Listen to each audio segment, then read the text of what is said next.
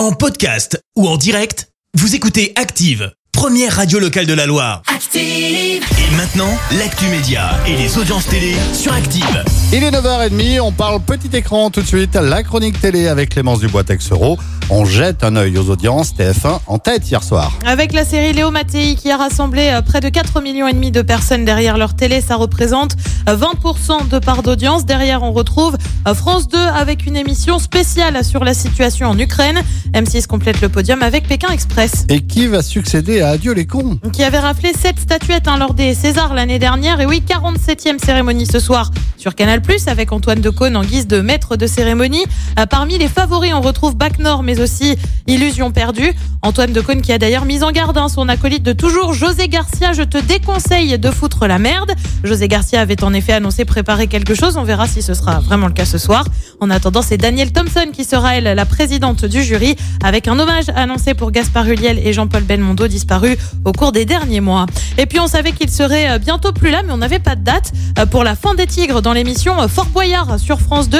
Eh bien, LP, la société de production, a annoncé la fin des tigres pour cet été. On le rappelle, les deux tigres de Fort Boyard sont en fait assez âgés. hein. Le but était de leur permettre de prendre leur retraite. Je te lis ce qu'a dit la prod sur Twitter.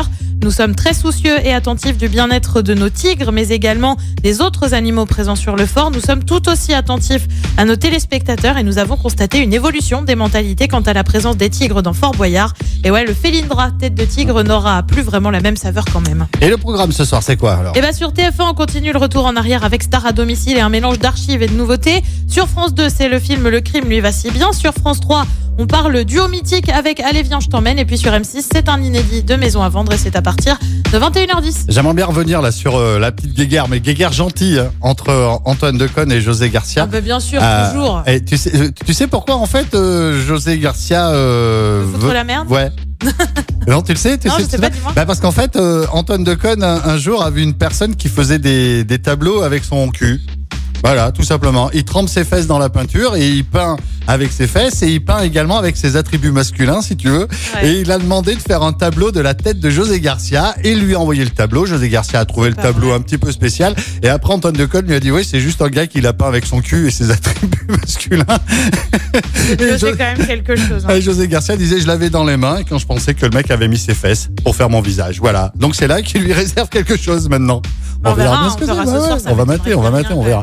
Merci beaucoup Clémence. Retour de Clémence Dubois-Texero tout à l'heure 10h et ce sera pour l'actu. Dans un instant on joue tout de suite. Merci, vous avez écouté Active Radio, la première radio locale de la Loire. Active.